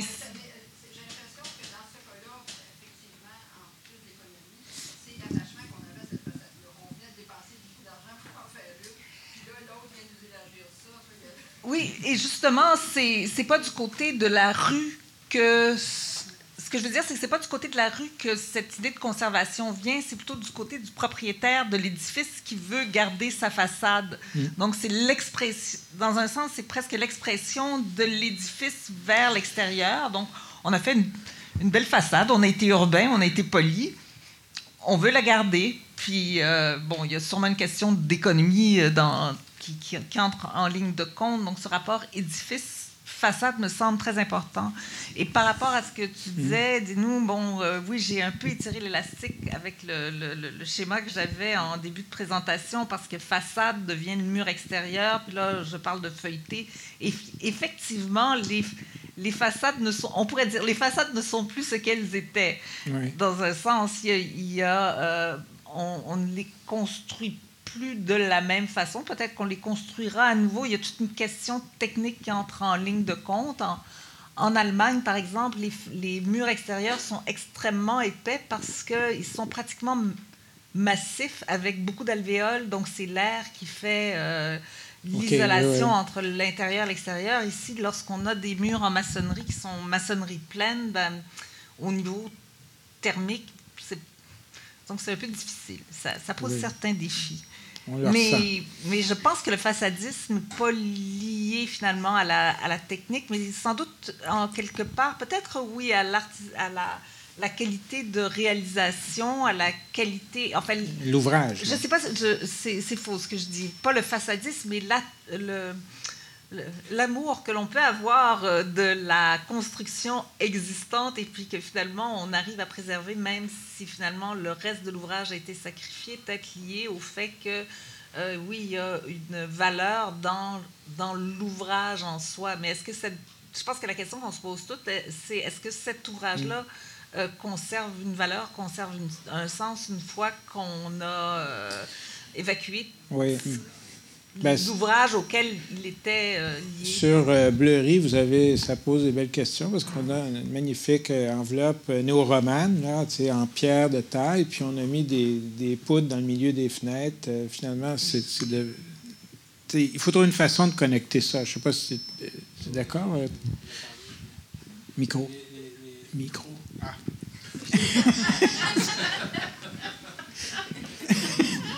j'ai pas dit microcéphale, j'ai dit micro. Tu m'as rendu micro-conscious. Euh, Oui, c'est ça. mais tu sais- tu t'en rappelles, je t'ai appelé à un moment donné parce que j'étais en train d'amener des panneaux de briques, euh, Oui, oui, oui. oui des je panneaux sais. géants Oui, de briques déjà montés sur un édifice supposément patrimonial puisqu'on avait forcé à le garder. Là, là, tu- Et puis, moi, ce que j'avais écrit dans l'article où, je, où je, je disais, c'est pas une question de. de- ben, ça- c'est une question qui, qui, qui vient peut-être de l'idée de façadisme, mais, mais l'idée, en fait, c'est que qu'est-ce que ça donne euh, si on veut garder une façade comme celle-là, où tous les signes de la composition de la façade te disaient à quoi ça servait. On, on voyait qu'il y avait des fenêtres commerciales en bas, qu'il y avait des entrées pour les logements, qu'il y avait des lucarnes en haut, euh, qu'il y avait des fenêtres qu'on voyait que c'était des fenêtres d'appartements. On disait, Donc, si euh, on permet, on fait en sorte qu'il va y avoir des familles ou des gens qui vont venir habiter là sur la rue euh, de Bleury. Cette façade-là nous apprend des choses. Elle est en train de nous donner une leçon. Elle nous dit voilà comment on doit vivre ici. Et on veut pas nécessairement des chambres d'hôtel ou des chambres de Airbnb. On veut que des gens viennent vivre ici parce que la rue est morte dans ce coin-là, de, de ce côté-là. Tu vois? Donc, je pense que c'est toujours une architecture en rapport avec les gens. Tu vois, c'est qu'est-ce qu'elle qu'est-ce Mais, qu'elle nous que, mais apporte, tu vois, sa richesse? mais peut-être faisons un peu de chemin là-dessus, parce qu'on c'est il y a certainement un historique à faire de la- du traitement des façades, pas au niveau visuel, mais de la façon dont les gens bâtissaient leur maison, leur relation entre l'intérieur et l'extérieur, comment est-ce qu'on déménageait sa façade. là. Mais il y aurait certainement, euh, je dirais, euh, aujourd'hui, un des défis qu'on a, c'est qu'on a des, des pôles de stationnement souterrain on a des regroupements, remembrements de terrain qui créent des gros lots avec plusieurs bâtiments, stationnement souterrain, puis on a des, des zonages ou des instruments d'urbanisme qui créent de la densité de plus en plus justifiée par le besoin d'empêcher les changements climatiques. Donc, euh, on va est-ce que Montréal, c'est Jésus-Christ, puis on va porter tous les péchés du monde? Ça a été posé à l'échange urbain précédent sur l'acceptabilité sociale. Mais comment est-ce que est-ce qu'on est euh, résigné à avoir cet arbitrage où on va regarder des avec des projets dont l'architecture n'est pas toujours très heureuse dans la connexion avec des pièces, qui ont des belles pièces d'architecture, pour faire entrer des tours dans le zonage. Est-ce, comment est-ce qu'on on est-ce que c'est inévitable dans d'autres Ben, C'est-à-dire sens? que même si on, on décide d'enlever ces maisons-là, ce qui va les remplacer, ça va être aussi épouvantable que ce qui est fait derrière la façade. C'est c'est pas, c'est pas un, c'est- un, ne va pas donner l'autre. Tu vois, c'est, c'est euh, bon. Cette maison-là, en fait, il aurait fallu qu'elle soit pas inclue dans le grand projet. Il aurait fallu que ce soit quelqu'un qui, qui l'achète à une autre échelle, donc euh, que ce soit pas un grand développeur, puis tout ça, puis qu'on fasse quelque chose avec. Je suis certain qu'il y aurait eu quelque chose à faire avec la, la petite maison à côté du théâtre Corona quand on, quand on l'a fait. Elle était condamnée à être démolie pour passer les tuyaux du Corona. On a réussi à pas passer les tuyaux là, puis on a sauvé la maison qui est Burgundy Lion maintenant, tu vois. Et puis on on n'a pas gagné le, le prix Orange cette année-là pour la maison parce que euh, on avait, euh, il disait qu'on avait démoli tout l'intérieur. Mais en fait, il n'y avait plus d'intérieur. On a sauvé, on a remis les murs qui manquaient en arrière. On a fait un gros effort. Ça a coûté un million pour une petite maison. euh, mais c'était une petite maison de la petite Bourgogne, à côté du Corona. Tu vois, c'était, c'était important. Alors, le, le geste est fait. Et puis, tu vois, maintenant, encore avec le restaurant qui est là, ça- elle fait partie vraiment de la vie contemporaine de la rue. Donc, cette maison-là, il y a une chance. Donc, je pense que sur Bleury, la maison qui est là aurait, aurait dû être cédée à un autre propriétaire et, euh, quelqu'un qui qui aurait vécu à l'échelle. Euh, parce que la question des échelles est très importante. Tu vois, on dit toujours qu'on on cherche, même quand on fait des projets de rénovation, on cherche des ouvriers, des gens compétents en patrimoine, euh, que ce soit des maçons, des ferblantiers, tout ça. Et ils n'ont pas de place pour s'installer à Montréal, installer leur atelier, tout ça parce qu'ils ne peuvent pas euh, prendre place dans des édifices géants. Ils ont besoin d'une certaine échelle. Donc, les questions d'échelle sont importantes dans, dans ce qu'on peut faire. On voit mal des ferblantiers s'installer au 20e de Place Ville-Marie, tu as raison. Je pense qu'il y a une intervention. Ils pourront peut-être aller dans le secteur Bridge Bonaventure éventuellement, avec les, recommandations que la commission vient de faire, puis le mémoire qui avait été euh, déposé pour un éco, euh, un éco-quartier des artisans. Mais bon, ça, c'est euh, une autre question. Anne-Marie Sigouin, je suis conseillère municipale dans le Sud-Ouest avec Projet Montréal depuis 2013. je préside le comité consultatif d'urbanisme de l'arrondissement aussi depuis ce temps-là. Et là, j'épaule mes collègues aussi à Ville-Marie comme conseillère désignée. Alors, je vois toutes sortes de, propositions, de projets passer. Euh, merci d'avoir. J'apprécie que vous ayez amené la question de l'ambiguïté du terme euh, façadisme. Euh, pense, comme vous, que ça peut, euh, ça peut à la fois évoquer euh, euh, quelque chose, des, notions plutôt négatives, et puis alors que je pense que l'important, c'est de se, de se pencher sur la notion d'authenticité de ce qu'on veut préserver et de ce qu'on de ce qu'on accepte ou de ce qu'on se résout à, perdre jusqu'à un certain point. L'image derrière vous, ce qui avait été permis par le comité consultatif de, de, de, Ville-Marie, euh, c'était pas ça. C'était de conserver tout un volume à l'avant, autant sur la rue King que sur la rue Queen. Et euh, lors de la, des travaux de démolition, il y a eu d'autres études qui ont été déposées parce qu'il y avait des constats qui avaient été faits sur des, euh, des, euh, des lacunes structurales dans ce qu'ils découvraient et tout ça. Donc, euh, ça, c'est une chose. Puis, ça m'amène aussi à, à, parler de, bon, c'est ça, pourquoi on démolit, quand est-ce qu'on décide de démolir? Ben, les, les comités euh, d'urbanisme, c'est des comités consultatifs qui rendent des avis favorables, défavorables, selon les documents qu'on leur présente, selon les analyses qu'on leur présente. Là, je ne sais pas s'il y a des ingénieurs dans la salle, mais enfin, euh, on, on, se fait présenter des études patrimoniales. Euh, de différents niveaux de, qualité euh, qui, qui elle-même euh, conclut parfois au fait qu'il vaudrait mieux démolir parce que l'essentiel de, de, de, tel ou tel bâtiment ou ensemble n'existe plus, il y a eu trop de transformations, etc dans certains cas, euh, on le reconnaît, puis dans d'autres, c'est plus, euh, c'est plus questionnable. Et puis au niveau des, euh, de, des, analyses des ingénieurs, ben, il y a vraiment une autorité là, derrière ça. on nous dit, écoutez, là, on, vous, on vous dit que parce, à cause des moisissures, à cause de ci, à cause de ça, l'ingénieur met son seau, puis il vous dit que c'est plus récupérable. Ben, c'est avec ces outils-là que les comités euh, d'urbanisme prennent leurs décisions ou rendent leurs avis. Euh, donc, euh, je voulais un peu mettre ça en, contexte par rapport aux décisions de démolir ou non. puis il y a vraiment, dans plusieurs arrondissements aujourd'hui, il y a des règlements sur l'implantation de l'intégration architecturale qui ont, des objectifs et critères qui peuvent être aussi forts que le normatif des, euh, des règlements d'urbanisme. Ça, c'est au fil du temps qu'on se les fait confirmer, mais aujourd'hui, vraiment, on utilise les deux autant l'un que l'autre. Mais sur des situations comme ça, les PIA dont on parle, est-ce qu'on que on a une évaluation si ça parce que les, les, endroits où ce genre de phénomène se produit, c'est généralement pas les, les rues résidentielles ou euh, finalement les quartiers qui sont beaucoup euh, traités par des PIA. C'est plutôt dans des endroits où il y a des grandes distorsions entre le bâti existant puis les droits de bâtir qui sont établis par les, les, les paramètres de zonage. Ben dans, dans Ville-Marie, il y a des surhauteurs qui sont acceptés de facto depuis, euh, depuis quelques années. Là, il y a eu une révision de, des règlements à ce niveau-là. alors, il y a des... il y a, il y aurait des gestes à poser pour, euh, pour euh, revoir certaines Peut-être que Marie Lessard veut nous informer sur ces gestes qui sont posés ou qui pourraient l'être. Pas vraiment Marie Lessard, urbaniste euh, et ancien professeur d'urbanisme. non, mais je, me, je, voulais faire un peu de millage là-dessus, mais je suis pas sûre parce que je trouvais que j'avais pas grand-chose d'intéressant à dire. Parce que j'ai trouvé ça, j'ai beaucoup aimé que vous abordiez chacun l'un comme l'autre et aussi reprendre toute la responsabilité finalement de l'urbanisme euh, par rapport à, toutes ces questions-là. Mais finalement, on n'a pas vraiment discuté de la question qui est quand, est-ce quand est-ce que ça vaut la peine de faire du façadisme, là, puis du façadisme tel qu'on l'entend, c'est-à-dire juste garder la façade parce que les ingénieurs ou je sais pas quoi, et parce que les promoteurs non plus veulent pas s'embarrasser d'être obligés d'avoir des usages qui correspondent aux anciens usages.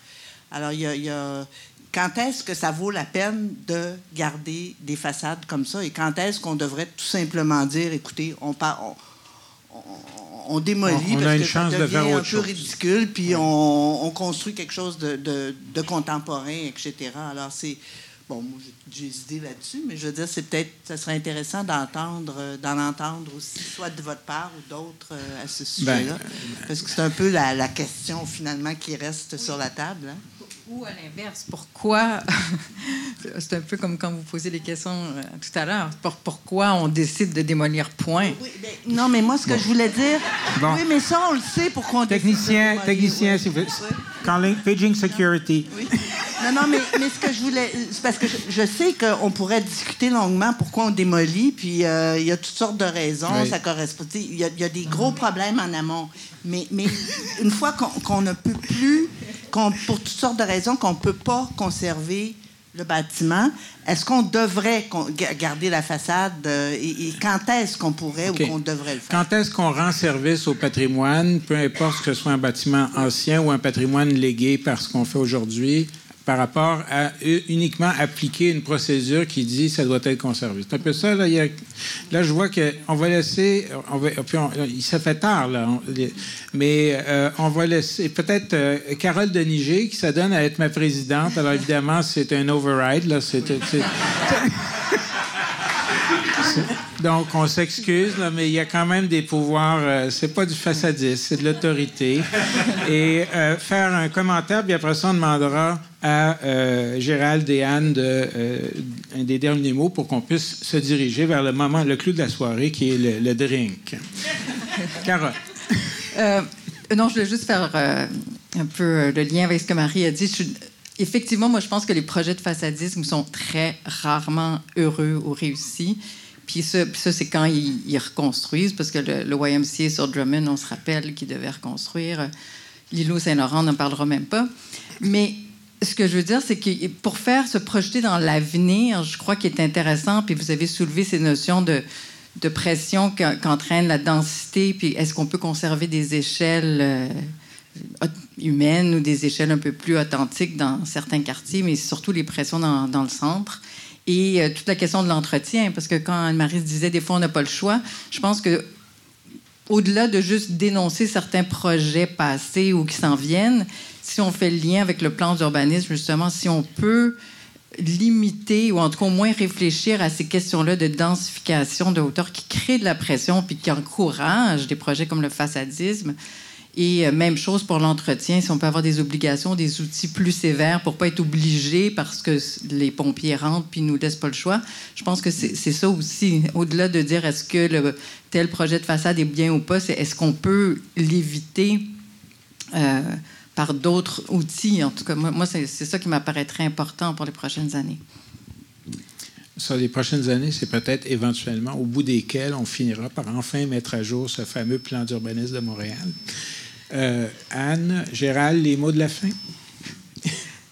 Je vais laisser à Gérald le mot de la fin, mais j'aime beaucoup ce que vous dites au sujet de projeter dans l'avenir. Et je pense que, dans un sens, c'est ce qu'on ne se donne pas le loisir de faire suffisamment. Parce que quand on parle de, de zonage, on comprend qu'on va atteindre et là, je simplifie, je sais que je simplifie les choses. On va atteindre une certaine densité, certaines hauteurs, on se donne certaines règles, mais je ne crois, personnellement, je ne crois pas que l'on euh, se penche suffisamment sur ce qui pourrait être, ce qui pourrait advenir. Et je rêve peut-être, mais je crois qu'on aurait intérêt à dessiner et redessiner d'avance la ville, pas pour la figer dans une image que l'on imagine, une image que l'on imagine, c'est pas fort, mais euh, pour euh, examiner des, potentiels. Qu'est-ce que la ville pourrait être? Parce que les, malheureusement, les, outils normatifs, pour les appeler comme ça, qui indiquent bon, surface, densité, euh, sont sous-équipés en termes de ce que la forme urbaine pourrait être. Évidemment, il y a, euh, peut-être un écueil à tout ça. Bon, et c'est celui de, figer les choses. Donc, je crois qu'il faut explorer, se donner le luxe d'explorer largement et de réfléchir à ce que. Oui, à ce qui pourrait advenir. Donc, voilà, je te laisse. ben, ça va être très partiel, mais euh, tantôt, euh, vous avez parlé. Euh, des, fameux plans, pas des plans, mais des recommandations d'ingénieurs qui nous tombent dessus pour condamner des projets. Je me rappelle avoir vu une étude qui disait que tout l'hôpital Royal Vic était en train de tomber, qui était en train de tomber. Puis ça venait d'ingénieurs qui avaient eu la commande de dire ça. Et finalement, le plus jeune des deux a dit c'est pas moi, c'est lui. Et puis, on a compris exactement d'où c'était venu. Ça avait été annoncé ailleurs. Et ce que je veux dire par là, c'est que la, la manipulation elle est, elle est faite en fonction euh, des intérêts économiques, on pourrait dire, de ce qu'on appelle les promoteurs. Et quand on, on, on oublie cette question-là, cet aspect-là de la question, les pressions qui font, par exemple, les décisions sur la surdensité partout. Pourquoi, pourquoi dans des endroits qui sont déjà les plus densifiés, on va encore densifier?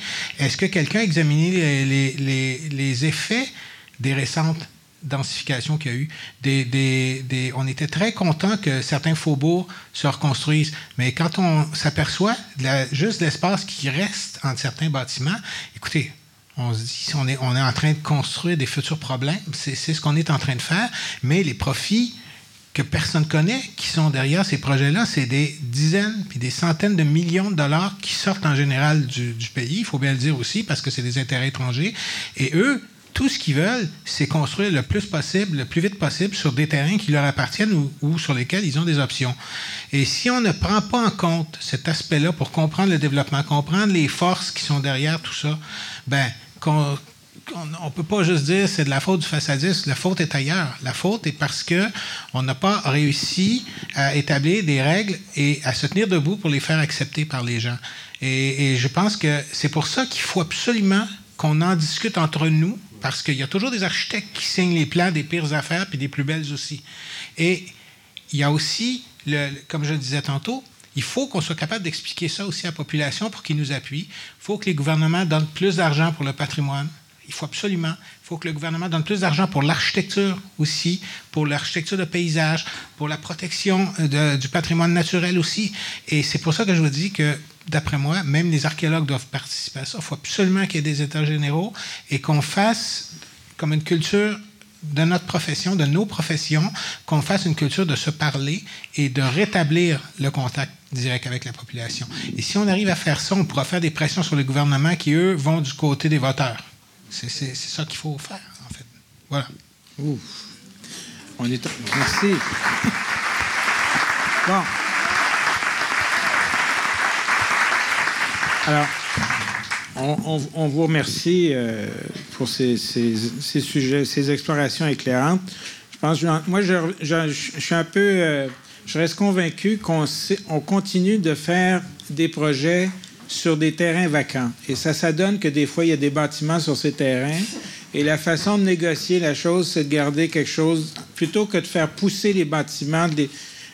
À côté de, cette rue-là, il y a, de l'autre côté de Queen, il y a un projet fort intéressant qui a été fait entre Queen et, euh, euh, pas Henri Bourassa, là, Robert Bourassa. C'est une construction très moderne, Wellington, mais vous allez dans l'espace intérieur de ce bâtiment et il y a une ancienne usine qui a été conservée avec ses murs intérieurs et tout ça, et c'est une imbrication fabuleuse. Alors là, on est dans le modèle, non pas de la place mercantile, mais de la maison Alcan du 21e siècle. Et peut-être c'est là-dessus qu'il faudrait apprendre à réfléchir, à faire des projets, pas juste sur un terrain vacant et on garde la façade qui est le moins, le moins euh, handicapant. Alors, c'est un, sujet. On a, euh, on a, je vois là, les, les verres sont prêts et euh, on vous remercie. Euh, on a un prochain rendez-vous qui est le 6 mai. C'est la 32e, le 32e échange urbain qui va porter sur une, question euh, euh, sensible et, assez particulière. C'est la Montréal métropole autochtone.